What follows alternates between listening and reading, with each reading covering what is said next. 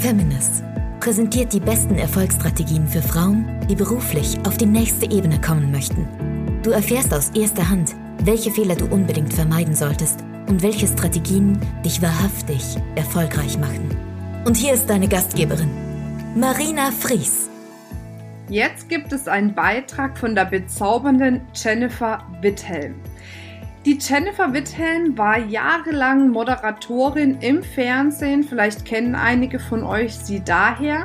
Und jetzt hat sie sich dem Thema Charisma gewidmet. Und sie ist natürlich prädestiniert dafür, durch ihre jahrelange Erfahrung auf Bühnen, im Fernsehen, in der Öffentlichkeit, wie man wirklich immer und überall charismatisch wirken kann. Und genau wie das geht, zeigt sie dir jetzt in diesem Vortrag.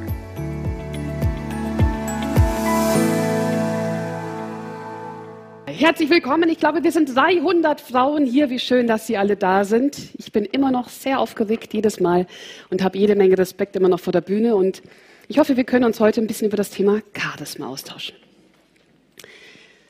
New York 1955. Die New York Metro. Eine Frau um die 30 sitzt in der New Yorker U-Bahn und schaut aus dem Fenster heraus. Der ganze New Yorker Untergrund zieht an ihr vorbei. Sie hat halblange blonde Haare, trägt einen beigefarbenen Trenchcoat. Sie schaut so in die Runde in dieser U-Bahn und denkt sich, hey, ich bin doch auch nur eine von vielen. Schaut ihr diese ganzen Gesichter an. Alle schauen irgendwie trist und melancholisch auf den Boden. Niemand schaut sich gegenseitig an und ich bin nur eine von ganz vielen. Und da denkt sie darüber nach, was sie schon alles so geschafft hat. Und sie denkt darüber nach, wo sie noch hin möchte. Und Selbstzweifel kommen auf, hey, kann ich das? Kriege ich das alles so hin, wie ich mir das vorgestellt habe? Und da dachte sie sich, hm, ich probiere es einfach an Ort und Stelle einfach hier in der New Yorker U-Bahn aus.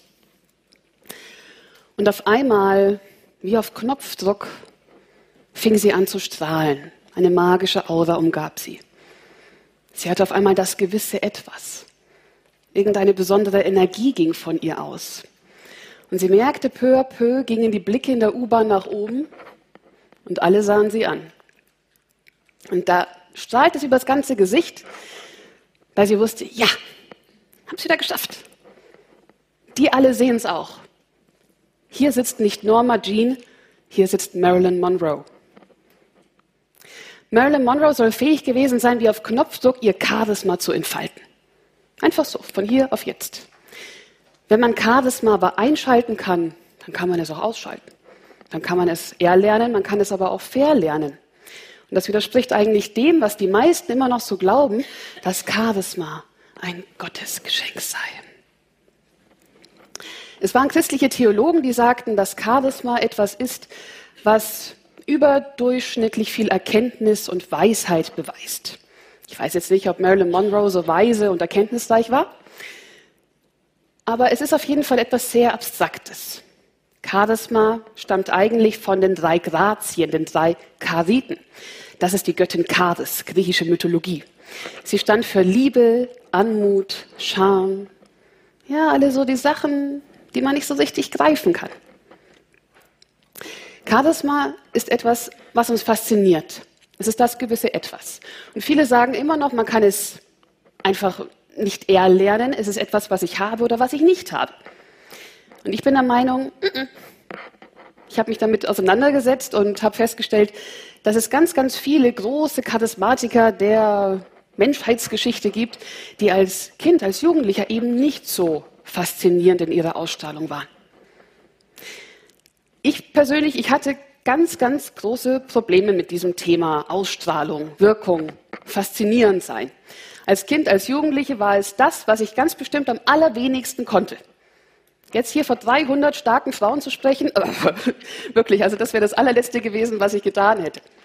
Referate in der Schule muss ich gar nicht erwähnen. Aber für mich war es sogar, sogar eine Horrorvorstellung, nur den Pizzaservice anzurufen oder im Supermarkt 200 Gramm Wurst bei der Fleischwurstfachverkäuferin zu bestellen. Alles, was mit Menschenkontakt zu tun hatte, alles, was irgendwie mit Wirkung zu tun hatte, das war überhaupt nichts für mich. Das hat mich allerdings auch sehr blockiert. Es hat mich in meiner Authentizität blockiert. Ich wollte ja ein Mensch sein, der Fähigkeiten hat, der etwas Besonderes hat, nicht einer von vielen und das schüchterne kleine Mäuschen irgendwo. Ich wollte ja mich mitteilen, ich wollte ja gesehen werden auf der Welt. Also habe ich mich dazu entschlossen, okay, ich gehe gegen diese große, große Schwäche, es war wirklich meine Hauptschwäche, ganz aktiv an. Sprechunterricht, ja, so richtig ein Jahr Aussprache lernen und sowas. Dann gab es auch noch Schauspielcoaching. Und auf einmal war ich dann während meines Studiums war ich dann Stadtführerin für meine wunderschöne Landeshauptstadt München. Ja, und das war schon so die erste Hürde. Auf einmal spricht man da von Menschen im direkten Austausch. Und wie es auf einmal so kam, zack, war ich dann beim Fernsehen und das habe ich so fünf, sechs Jahre gemacht. Und ich gebe es zu, ich habe hau hauptsächlich Home-Shopping moderiert. Und wenn Sie am Tag fünf bis sechs Stunden völlig frei über irgendetwas sprechen müssen, Puppen, Bettwäsche, Bohrmaschinen verkaufen müssen, dann wissen Sie irgendwie auch, okay, was kann ich mit meiner Wirkung machen? Und wissen Sie was? Wollen wir es mal ein bisschen auf die Probe treiben? Wer hat denn einen schönen Gegenstand für mich, den ich herzeigen kann, ohne dass gleich irgendjemand die Operngläser aufsetzen muss. Oh, das ist schon sehr klein, aber das ist sehr, sehr schön. Das ist wunder, wunderschön. Schmuck habe ich auch lange sehr viel verkauft. Da haben wir eine schöne Geldbörse. Also darf ich die Ihnen kurz klauen? Mit Inhalt? Hm. Wie ist Ihr Name?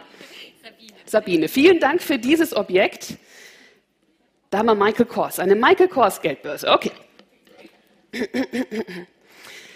Herzlich willkommen zu HSE 24. Wie schön, dass Sie heute eingeschaltet haben. Mein Name ist Jennifer Witthelm und ich darf Ihnen heute etwas ganz Besonderes präsentieren. Wir haben hier eine wunderbare Geldbörse und zwar nicht irgendeine Geldbörse. Wir haben hier eine Geldbörse von Michael Kors oder?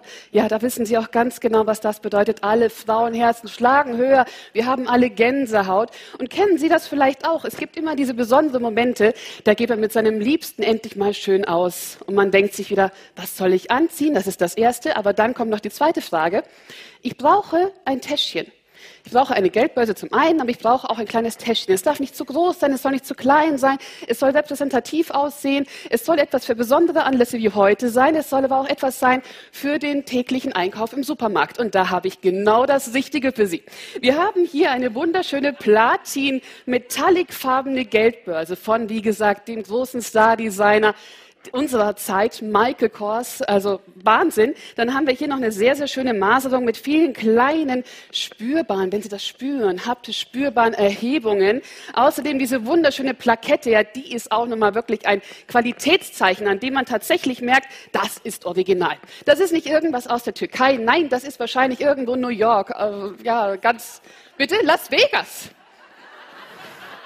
Das ist aus Las Vegas. Wir merken es ganz deutlich. Einfach dieses Bling Bling. Das erinnert uns an die schönsten Zeiten unseres Lebens. Das ist einfach Michael Kors. Sehr schön auch gemacht hier mit dem kleinen Bändchen. Das kann man auch wunderbar einfach mal so locker lässig hier in der Hüfte tragen und dann hier mal ein bisschen scheckig damit rumlaufen. Also Sie merken, Michael Kors hat definitiv hier wieder das Richtige für Sie. Und wir haben heute auch zum letzten Sonderangebot auch noch für Sie ein kleines Goodie mit oben drauf. Und zwar den Inhalt. Den bekommen Sie ebenfalls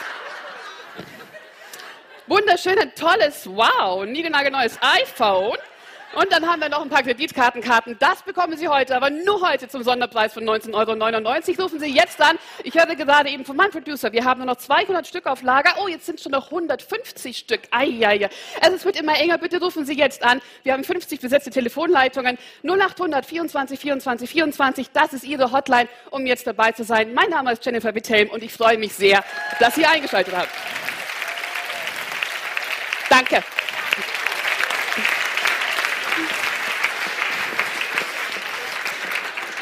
Danke, Sabine. Der Las Vegas-Zip hat sich gerade auf jeden Fall gelohnt. Also, Sie merken, Präsenz, wirklich im Hier und Jetzt sein und Spontanität beweisen. Das sind auch so ein paar ganz wichtige Dinge, die mit Charisma zu tun haben, dass Sie einfach in jeder Situation souverän bleiben. Das war so mein erster großer Meilenstein in meiner Karriere sozusagen. Ich habe dann noch unterstützend Improvisationstheater eine Weile gespielt und vor kurzem habe ich mein erstes Sachbuch über Charisma-Kompetenz herausgegeben. Kleiner Werbetrailer an dieser Stelle. Sie merken auf jeden Fall, ich habe mich sehr intensiv seit meiner Kindheit mit dem Thema befasst, habe sehr viele Bücher darüber gelesen und habe festgestellt, ja, da schreiben halt ganz viele Autoren immer wieder, okay, Charisma, das ist Selbstbewusstsein. Seien Sie selbstbewusst, dann sind Sie charismatisch. Toll. Also mir hat das nicht sehr geholfen. Okay, ich bin jetzt einfach selbstbewusst. Gerade eben war ich noch das kleine graue Mäuschen und jetzt bin ich auf einmal selbstbewusst. So einfach war es dann doch nicht für mich.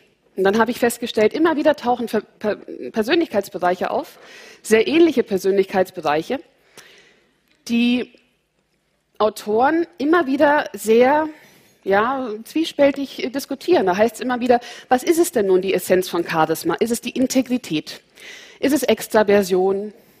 Was ist es denn nun? Körpersprache, Rhetorik, Attraktivität? Man weiß es nicht so genau. Dann habe ich mir bei der ganzen Geschichte gedacht, na, das eine schließt doch das andere nicht aus. Im Gegenteil. Es ergänzt sich alles. Es ist ganz wichtig, unterschiedliche Persönlichkeitsbereiche zu entwickeln, um charismatisch zu wirken. Und ich habe mich hier für diesen Tempel entschieden. Wieso? Sie sehen da gerade eben fünf Säulen. Und ich habe das Ganze runter reduziert auf fünf Säulen, die meiner Meinung nach das Fundament einer charismatischen Wirkung sind. Es wird ja auch gerne sehr gerne Gottesgeschenk genannt, das liebe Charisma. Deswegen haben Sie hier oben noch ein göttliches Dreieck dargestellt. Das soll sozusagen das Charisma hier symbolisieren. Fünf Säulen stehen darunter, die stützen das Ganze als Fundament. Wenn eine Säule einbricht, dann ist meine Theorie, dann funktioniert das Ganze immer noch. Der Tempel steht immer noch recht stabil. Vielleicht hält das sogar aus, wenn noch eine Säule einbricht. Aber dann wird es sehr, sehr wackelig. Franz Beckenbauer zum Beispiel, wissen wir auch gerade eben, auf einmal kann das Charisma schwuppsdiwupps weg sein. Ich möchte heute mit Ihnen ein paar Beispiele zu diesen fünf Säulen benennen. Bevor ich das aber tue, nochmal ganz kurz die Erklärung dazu, was diese fünf Säulen insgesamt als Fundament ergeben. Sie ergeben Vertrauen. Vertrauen ist so die Essenz und ist die Quelle von Charisma. Denn so leid es mir tut, aber Charisma ist eine Beziehungsgeschichte. Wenn Sie einsam und alleine im Kellerchen sitzen und sich einsperren und Sie sagen, hey, ich bin die charismatischste Persönlichkeit der ganzen weiten Welt, es wird keiner sehen. Das ist das Blöde an der Sache. Also Sie brauchen schon eine gewisse Form von Interaktion.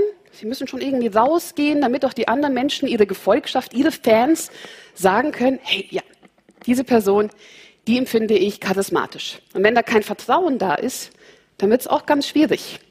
Und deswegen gibt es vielleicht auch so wenige Personen, die charismatisch wirken können. Wenn Sie mal überlegen, ich hoffe, dass Sie alle glückliche Partnerschaften und Beziehungen haben, aber mir fällt es schwer, hundertprozentig zu vertrauen. Mir fällt es schwer, hundertprozentig meinem Partner zu vertrauen, mir fällt es schwer, hundertprozentig meinen Freunden, meiner Familie zu vertrauen, weil ich meistens schon mal nicht mal hundertprozentig mir vertraue. Vertrauen ist also dann für einen Politiker oder für einen Chef noch sehr viel schwieriger zu erlangen. Sie können das auch mit Produktmarken vergleichen. Angenommen, Sie haben die Auswahl zwischen 500 verschiedenen Autos. Sie kaufen sich mal wieder ein neues Auto und Sie überlegen, welches soll es denn jetzt sein? Auf einmal stellen Sie fest, die versprechen irgendwie alle dasselbe, die kosten alle das Ähnliche, sehen auch alle irgendwie ähnlich aus. Sie nehmen letztendlich das Auto, das am meisten Vertrauen über die Zeit bei Ihnen aufgebaut hat. Wir wissen aus der jüngsten Vergangenheit, dass Vertrauen sehr schnell vernichtet werden kann und auch wieder aufgebaut werden muss. Aber lassen Sie uns zurück zu den Persönlichkeitseigenschaften der Menschen kommen. Die erste Säule, die meiner Meinung nach sehr, sehr wichtig ist für eine charismatische Ausstrahlung, das ist Integrität.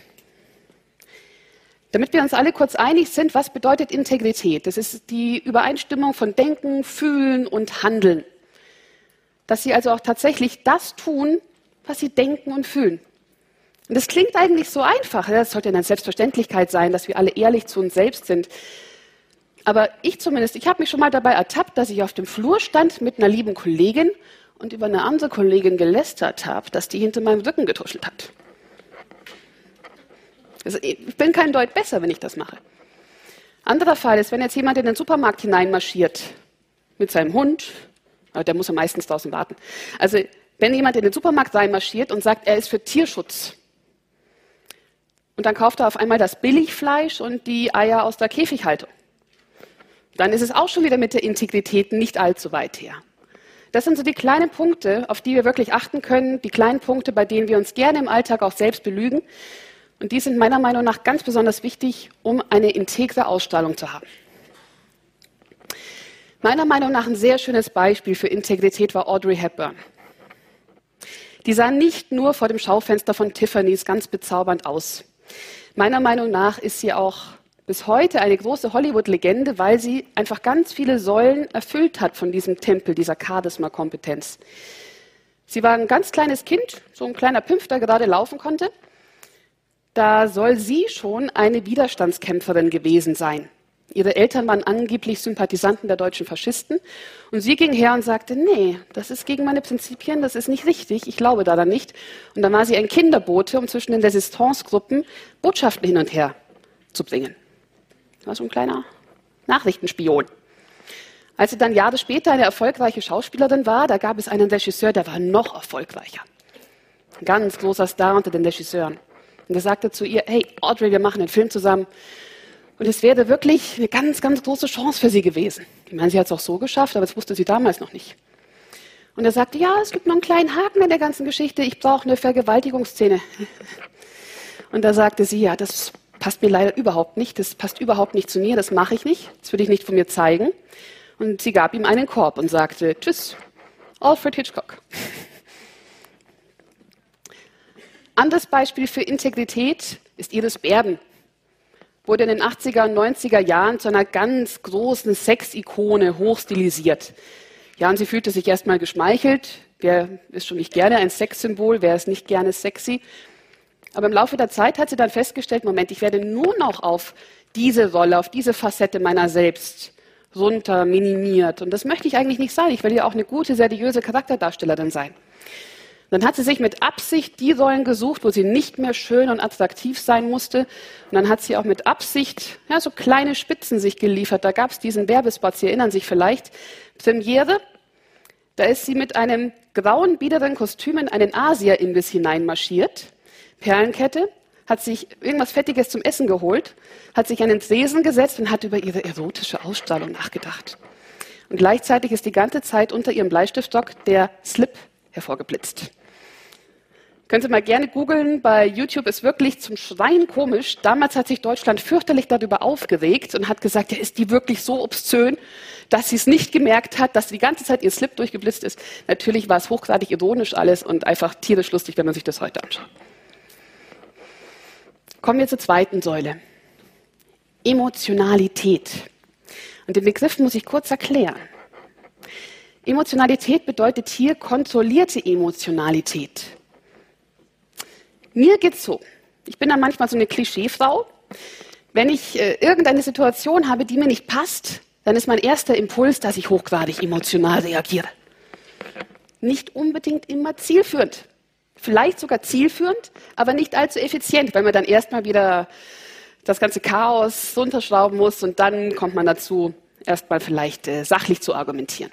Emotionalität bedeutet in diesem Zusammenhang, dass charismatische Menschen darüber entscheiden können, ob sie Aufgaben oder emotional orientiert vorgehen. Dass sie sich überlegen, bin ich jetzt in diesem Fall so der feurige Motivationsredner oder bin ich in diesem Fall eher so die kühle, neutrale, logisch argumentierende Person? Bei diesem Punkt höre ich immer ganz oft, ja, das ist doch gegen meine Authentizität. Ich habe doch den Impuls, das und das zu machen, das ist doch authentisch. Ja. Andere Frage, wenn Sie nach England fahren, dann haben Sie vielleicht auch den Impuls, Deutsch zu sprechen, weil es Ihre eigene Neigung ist. Sie können sich jetzt in England versuchen, mit Händen und Füßen irgendwie auseinanderzusetzen.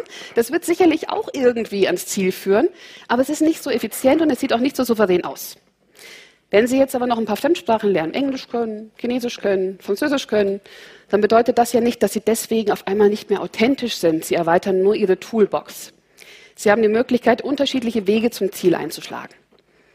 Wenn ich Ihnen sage, 3 plus 4 ist 7, dann sagen wahrscheinlich die meisten von Ihnen, ja. Wenn ich Ihnen sage, 5 plus 2 ist 7, ja. Also es gibt unterschiedliche Wege, um ans Ziel zu kommen. Und für mich ist es sozusagen eine Fremdsprache erlernen. Wenn ich eher dazu neige, immer gleich emotional zu werden, dann kann ich ja mal versuchen, das erstmal zu unterdrücken und erstmal zu schauen, ist das jetzt je nach Situation, je nach Adressat, je nach Botschaft, ist das jetzt wirklich das, was ich wirklich tun sollte? Angenommen, Sie sind Führungskraft, Sie haben etwas zu delegieren. Vor Ihnen sitzt ein relativ typischer Buchhalter, also ohne jetzt irgendjemanden diskriminieren zu wollen. Aber so, so reden wir mal in Klischees. Und dieser Buchhalter, der muss den Jahresabschlussbericht zu Ende bringen und der möchte eigentlich nur Zahlen, Daten, Fakten übersichtlich strukturiert aufbereitet haben.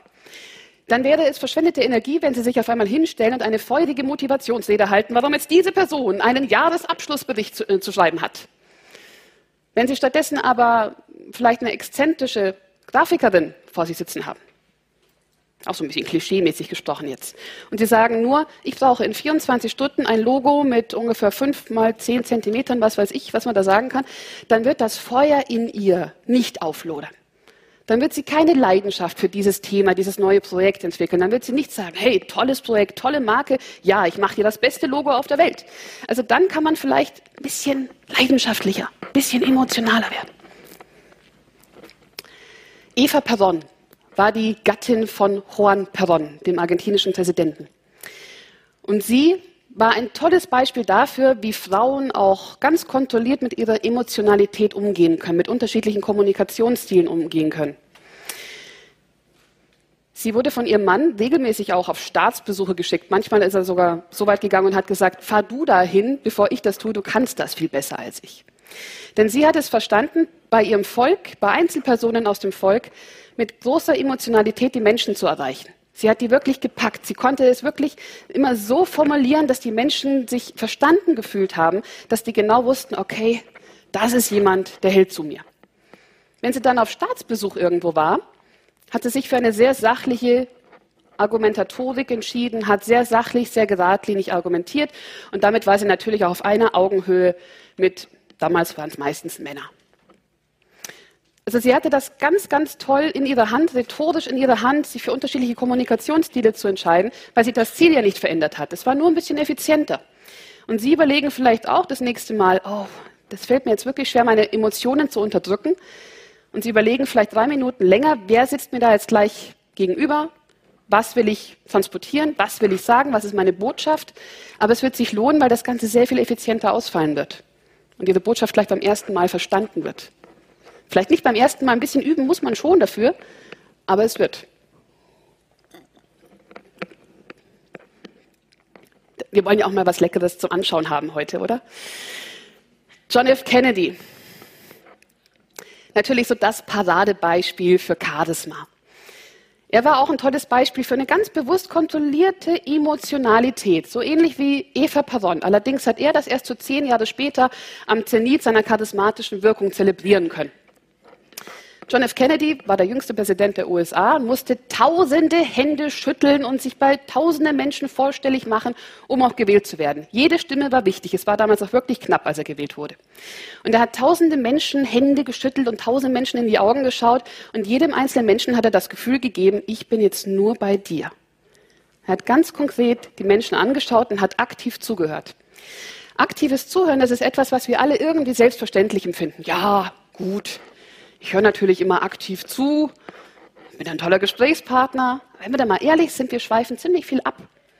Eine Harvard-Studie hat herausgefunden, dass jeder Mensch, also durchschnittlich jeder Mensch, fast die Hälfte des Gesprächs komplett abschweift. Mit seinen Gedanken ganz woanders, es beim Einkauf ist oder irgendwo. Und das fällt uns natürlich zunehmend schwerer, wenn wir da einer fremden Person gegenüberstehen. Wenn wir einer Person gegenüberstehen, die uns vielleicht gar nicht mal so sympathisch ist, auf die wir vielleicht gar keine Lust haben. Ja, wenn es jetzt mein Schatzi ist, dann, dann höre ich wahrscheinlich besser zu.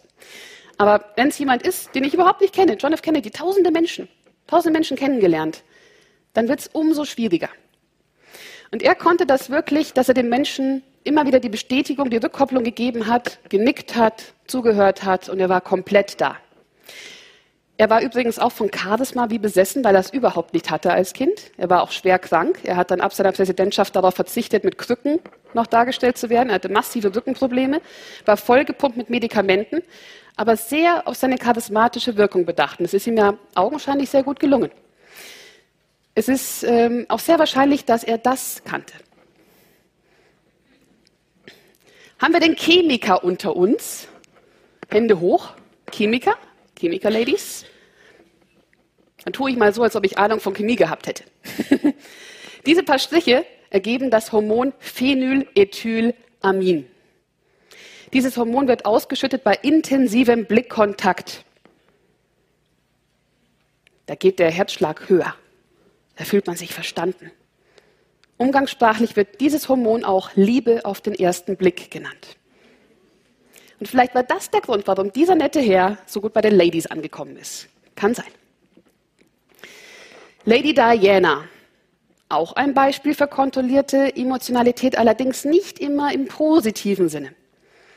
Lady Diana hatte natürlich als Prinzessin ganz, ganz viele Charaktereigenschaften entwickelt, die sie, die sie zu einer charismatischen Persönlichkeit gemacht haben. Keine Frage.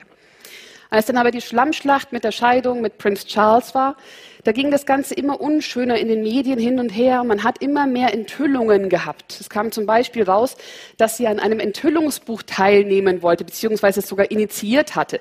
Sie wollte dieses Enthüllungsbuch über das britische Königshaus unter anderem Namen herausgeben. Und es kam dann aber raus, dass sie dahinter gesteckt hat. Das wirkte natürlich eher wie so eine verbitterte Sache äh, und wie ein Sacheengel und eher weniger wie die Königin der Herzen. Und das kam auch nicht so gut bei den Briten an. Die mögen ja ihre Monarchie. In einer Umfrage sind dann ihre Werte auch massiv nach unten gegangen, was ihre Popularität angegangen hat. Aber Lady Diana war so medienerfahren, sie war ja lange Zeit die meistfotografierte Frau der Welt, dass sie in einem Fernsehinterview das Ganze wieder zu ihren Gunsten wuppen konnte. Sie konnte sich da so äußern, dass man es irgendwie verstanden hat. Sie hat Flucht nach vorne betrieben, hat gesagt, ja, was da los war, hat Reue gezeigt. Also Lady Diana konnte das Ganze schon wieder drehen. Und bevor ich jetzt hier jede Menge Lady Diana-Fans unter Ihnen vergraule und böse stimme, ich habe noch ein schönes positives Beispiel. Extraversion ist die dritte Säule Ihres Charisma-Tempels. Extraversion höre ich immer wieder, es fällt auch extrovertierten Persönlichkeiten viel, viel leichter charismatisch zu wirken als introvertierten. Introvertierte können doch gar nicht charismatisch sein. In Maßen sage ich ja. Aber nicht komplett tutti, also Introvertierte können definitiv auch charismatisch sein. Wieso? Extrovertierte haben natürlich mit allem, was sie tun, so ein bisschen die Nase vorne, weil sie kommen auf die Bühne und sagen, hey, hallo, seht mich, ich bin hier. Und schon werden sie eher gesehen. Introvertierte sind naturgemäß eher zurückhaltend. Naja, lass mal die anderen machen. Gut. Die werden natürlich nicht so schnell gesehen. Deswegen ist mein Rat immer an die Introvertierten, schauen Sie sich doch ein bisschen was von den Extrovertierten ab. Wir erinnern uns an mein Beispiel, im Kellerchen sitzen und sich einsperren geht natürlich nicht, wenn man charismatisch wirken will. Man muss schon mal rausgehen, man muss sich schon trauen, auf die Menschen zuzugehen, aber was machen Extrovertierte noch? Extrovertierte suchen sich Rituale, Symbole, Wiedererkennungsmerkmale. Ja, die bilden so eine Marke um sich herum, die machen eine Profilierung. Jedes Mal, wenn sie irgendwo auftauchen, haben sie das gleiche Ritual, irgendwas an ihrem Äußeren, irgendwas, was den Wiedererkennungswert schafft. Und das ist nicht nur deswegen toll, weil natürlich Wiedererkennungswert bedeutet, dass man eher wiedererkannt wird. Diese Merkmale, diese Markenzeichen, die unterstützen auch noch subtil ihre Persönlichkeitseigenschaften und zeigen, auf diese Person ist Verlass. Die ist konsistent in sich. Die hat Persönlichkeitseigenschaften, die zuverlässig sind, die immer wieder auftauchen. Wenn Sie zum Beispiel ersten Arbeitstag in irgendeiner Firma haben und Sie marschieren da aufgebrezelt herein mit Kostüm, High Heels, wunderbar. Machen Sie das auch am zweiten und am dritten Tag. Wenn Sie auf einmal nach zwei Wochen mit der Schlabberhose und dem Schlabberpullover in die Arbeit kommen, dann wird das irgendwie auffallen. Muss ja gar nicht negativ sein, dass Sie mal was Legeres anhaben, aber es passt irgendwie auf einmal nicht mehr.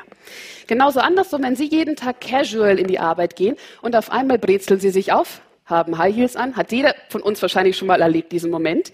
Dann heißt von den Kolleginnen, hey, was hast denn du vor? Heute noch was vor? Date? Hm?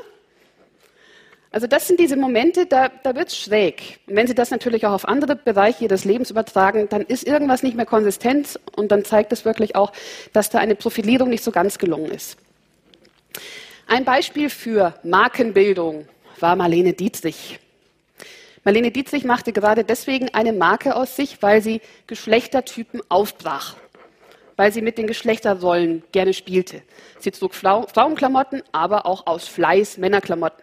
Regelmäßig haben irgendwelche Staatspräsidenten gesagt, das geht so nicht. Aus Fleiß erst recht die Männerklamotten angezogen. Und sie spielte mit diesen Markenzeichen, weil sie hat das schon wieder so konsequent gemacht, dass sie das immer abgewechselt hat, dass das auch schon wieder eine Marke war, sogar auf einer anderen Ebene. Sie küsste 1930 schon Frauen und Männer. Das war natürlich auch oh, ganz großartig damals. Aber sie hat sich auch dazu entschlossen, ich setze das ein für einen guten Zweck. Zweiter Weltkrieg und sie sagte, ich kämpfe gegen Nazi-Deutschland auf der Seite der amerikanischen GIs. Wie kann ich die unterstützen? Ich werde jetzt nicht an vorderster Front mit einem Gewehr stehen, aber wie kann ich denn die GIs unterstützen? Ja, die brauchten irgendwie ein bisschen Motivation, die wollten mal wieder was Nettes sehen. Und da ist sie zu den Amerikanern an die vorderste Front gefahren und nicht nur um einmal zu singen, sondern um ganz, ganz lange dabei zu bleiben. Sie wäre fast in deutsche Kriegsgefangenschaft geraten, weil sie an vorderster Front bei der Ardennenoffensive dabei war. Aber das war es wert. Es war ihr Beitrag, um Deutschland von den Nazis zu befreien. Und das hat sie dann so auf die Spitze getrieben, dass sie sogar zwischen den Panzern und den Lazaretten in High Heels herumgelaufen ist, damit die Amerikaner was zum Lächeln hatten.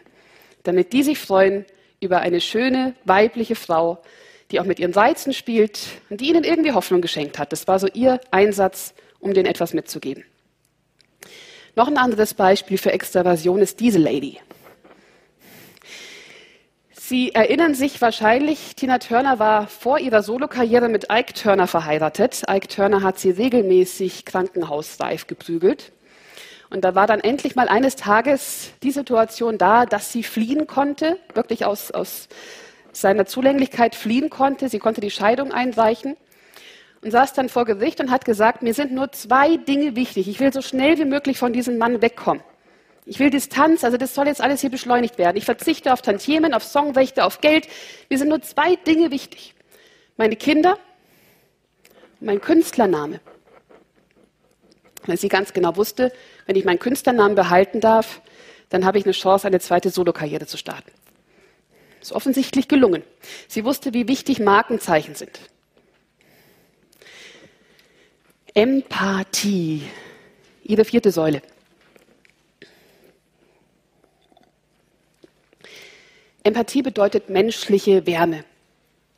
Sowas wie Nächstenliebe, wenn Sie so wollen. Es bedeutet nicht nur an sich zu denken, sondern als Charismatiker auch für andere da zu sein. Es bedeutet, mit seiner Körpersprache vor allem zu zeigen, ich bin dir zugeneigt. Ich finde es gut, dass, dass es dich gibt. Und es kann natürlich auch so weit gehen, dass sie das auch tatsächlich in Engagements umsetzen, wie zum Beispiel Josephine Baker. Die kannte man in den 20er Jahren vor allem für so völlig verrückte Charleston-Tänze. Die ist da völlig irre durch die Bühnen gezischt, über die Bühnen gezischt. Und sie hatte nichts anderes an als so eine Schnur mit so ein paar dekorierten Bananen.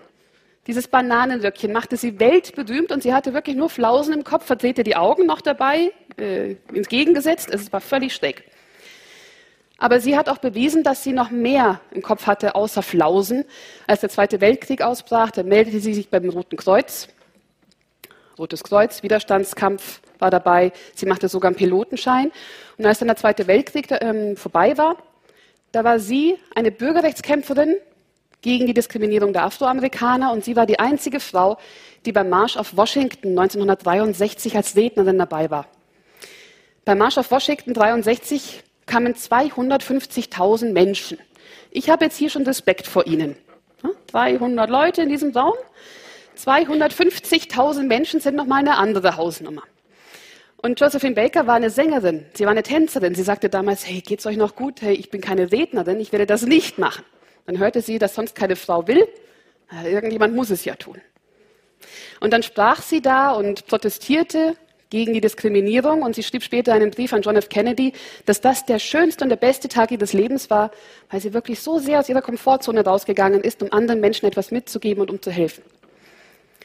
Meiner Meinung nach hat sie vielleicht noch mehr Mut an diesem Tag gehabt, als die Person, die beim Marsch auf Washington eigentlich berühmt wurde. Martin Luther King sagte an dem Tag, I have a dream. Ja, jetzt kommt sie wieder. Lady Diana war natürlich eine unfassbar empathische Person. Sie hat so viel Nächstenliebe in sich gehabt, dass diese Säule ihres Charismas so breit aufgestellt war, dass sie wahrscheinlich alles andere hätte abfedern können. Man hat ihr sehr gerne verziehen, wenn sie mal nicht integer, mal nicht souverän war, weil sie so empathisch und so liebevoll mit Menschen umgegangen ist. Sie hielt die Hände von Leprakranken wie eine Selbstverständlichkeit. Sie marschierte mutig über Landminenfelder, wo gerade eben noch Menschen ihre Gliedmaßen verloren hatten, um zu zeigen, was da los war. Sie war für rund 100 karitative Einrichtungen engagiert. Also Lady Diana, ganz großes Beispiel dafür, wie Charisma auch wirken kann. Gewissenhaftigkeit. Wir neigen vielleicht dazu, zu denken, dass Gewissenhaftigkeit, Gewissenhaftigkeit, Verantwortungsbewusstsein, Pflichtbewusstsein in der Umsetzung meiner Ziele, dass das vielleicht nur etwas für die Führungskräfte unter uns ist, die charismatischen Führungskräfte. Hm, nein. Auch? Ja, natürlich müssen die Erfolge erzielen, natürlich müssen sie das Gesagte auch irgendwie umsetzen und zeigen, ich rede hier nicht die ganze Zeit nur hohle Luft oder, oder warme Luft, sondern ich zeige auch, dass ich auch wirklich Erfolge erzielen kann. Aber das können Sie auch auf dem privaten Bereich umsetzen. Wenn Sie mit Ihrem Partner zusammen sind und Sie sagen immer und immer wieder, hey, ab morgen nehme ich ab. Morgen fange ich mit dem Sport an. Dieses Jahr kündige ich meinen verhassten Job, und endlich, um endlich meinen Traumjob zu bekommen. Dieses Jahr ist es soweit, wir machen jetzt endlich nach 20 Jahren die Weltreise, die wir schon die ganze Zeit machen wollten. Und sie machen es dann doch wieder nicht. Oh, schon wieder nicht. Dann ist im harmlosesten Fall der Fall so, dass Ihr Partner Sie anschaut und die Augen verdreht und sagt, ja, red du nur, ja, nicht schon wieder. Mit Charisma hat das nichts zu tun. Im schlimmsten Fall enttäuschen Sie aber Ihren Partner wirklich massiv, weil er vielleicht auch seit 20 Jahren diesen Traum mit Ihnen hat, Weltreise machen.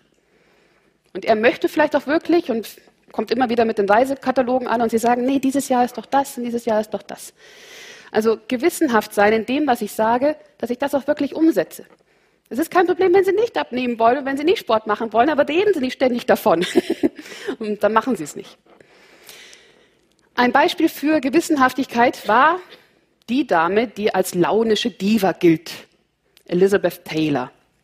Sie war nämlich ein absoluter Profi bei der Arbeit. Sie bekam sogar einen Spitznamen am Set. One Shot Liz.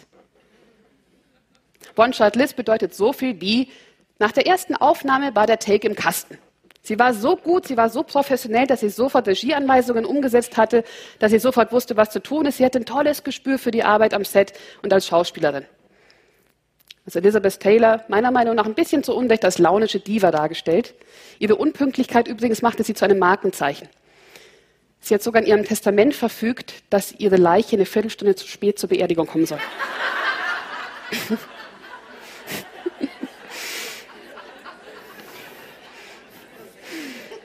Noch eine Elizabeth mit absolut großartigem, gewissenhaften Pflichtbewusstsein ist natürlich diese Dame hier, Queen Elizabeth II. Wurde vor kurzem 90, hat schon über 60 Jahre auf dem Thron gesessen und noch bevor sie den Thron bestieg und als aber klar war, sie würde eines Tages Thronfolger werden, da schwor sie ihrem Volk, ich werde pflichtbewusst, gewissenhaft bis zum Ende meiner Tage für euch da sein. Und sie war so pflichtversessen, dass sie das sogar teilweise auch zum Verhängnis wurde weil sie nämlich die anderen Säulen des Charismas vergessen hat. Als Lady Diana starb, tragischer Autounfall, da kam kein Kommentar aus dem Königshaus. Empathie, Emotionalität, äh, äh. Und die Briten nahmen ihr das auch richtig übel und sie musste dann im Nachhinein wirklich hart dafür kämpfen, menschlicher, humorvoller wahrgenommen zu werden. Können Sie übrigens auch mal bei YouTube googeln, gibt es ein schönes Video von der Eröffnung der Olympischen Sommerspiele 2012. Da ist sie tatsächlich in einem Video mit Daniel Craig, James Bond, zu sehen und äh, sie besteigen einen Hubschrauber und natürlich dann ein Double springt aus dem Hubschrauber dann raus mit einer Fahne hinter sich her wehend. Und dazu die Bond-Musik. Also großartig. Einfach mal bei Google oder bei YouTube auch mal recherchieren. Um den Bogen wieder zu spannen. Marilyn Monroe hätte ich auch in ganz, ganz vielen anderen Bereichen meiner Beispielsäulen hier nennen können. Natürlich alleine ihr Aussehen, ganz tolle Markenbildung. Aber ich habe mir gedacht, ich nenne sie in diesem Bereich, wo wir sie vielleicht am wenigsten vermuten. Gewissenhaftigkeit. Sie war eine großartige Schauspielerin, sie wollte wirklich richtig gute Rollen übernehmen, sie wollte alles aus sich herausholen, um als seriöse Charakterdarstellerin auch wahrgenommen zu werden. Und sie war in so einer Hollywood-Maschinerie drin, in diesem Hollywood-System. Da hatte sie das zu tun, was ihr auf den Tisch geknallt wurde. Die Rollen zu übernehmen, die auf den Tisch geknallt wurden und sie hatte keine Chance, da rauszukommen. So ein bisschen wie so eine Mafia, möchte man schon fast sagen. Und sie hat immer wieder protestiert und hat gesagt, ich will gute Rollen haben. Ich will nicht immer nur das blonde Doofchen sein. Ja, lasst mich doch mal was anderes spielen. Und dann hat sie gesagt, jetzt reicht's mir. Jetzt bekomme ich wieder nicht die gute Rolle. Ich breche jetzt hiermit ab, ich werde vertragsbrüchig, mir doch egal, meine Karriere ist mir wichtiger als irgendein Blatt Papier. Mutig, sehr mutig damals. Und sie gründete sogar ihre eigene Produktionsfirma, die Marilyn Monroe Productions. Und dann hat 20th Century Fox ein wichtiges Problem gehabt. Sie waren ein riesengroßer Star. Was machen wir denn da bloß? Ja, eigentlich ist sie vertragsbrüchig, aber wir wollen sie ja auch irgendwie in unseren Filmen haben. Hm. Dann hat dann die Produktionsfirma mit 20th Century Fox wieder zähe Verhandlungen angefangen, monatelang sich hin und her ja, diskutiert und man hat dann endlich eine Lösung gefunden und die war die, dass sie endlich das bekam, was sie wollte. Gute Drehbücher, gute Regisseure, gute Filmschaffende und es war eigentlich ihr Start dass sie wirklich als seriöse Charakterdarstellerin wahrgenommen wurde und wirklich als großartige Schauspielerin auch. Wie wir alle wissen, war die Gewissenhaftigkeit gegenüber ihrem Beruf größer als die Gewissenhaftigkeit gegenüber ihrer Gesundheit. Medikamentenabhängig, alkoholabhängig und auch wenn es da viele, viele Verschwörungstheorien bis heute gibt, wie sie denn tatsächlich gestorben sei. Diese ganzen Unzulänglichkeiten, diese ganzen Mängel, die sie auch mitbrachte die beweisen, dass auch selbst Marilyn Monroes Charisma nicht perfekt war. Seien Sie ehrlich zu sich selbst. Kontrollieren Sie ab und zu Ihre Gefühle ein bisschen mehr. Machen Sie eine Marke aus sich. Zeigen Sie menschliche Wärme. Und tun Sie das, was Sie für richtig halten. Nutzen Sie alle, Sie alle Ihre Chance und Ihre Zeit, um großartig zu sein. Dankeschön.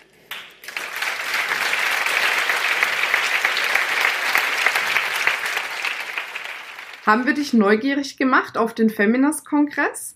Dann schau doch gleich auf www.feminist.de slash Kongress, wo unsere nächsten Kongresse stattfinden. Zusätzlich hast du die Möglichkeit, dir als Podcast-Hörerin noch einen 20 Euro Gutschein zu sichern. Wie das funktioniert, schreiben wir dir jetzt in die Show Notes. Ich würde mich freuen, dich bald irgendwo auf einem unserer zahlreichen Kongresse live zu treffen. Bis dann, deine Marina.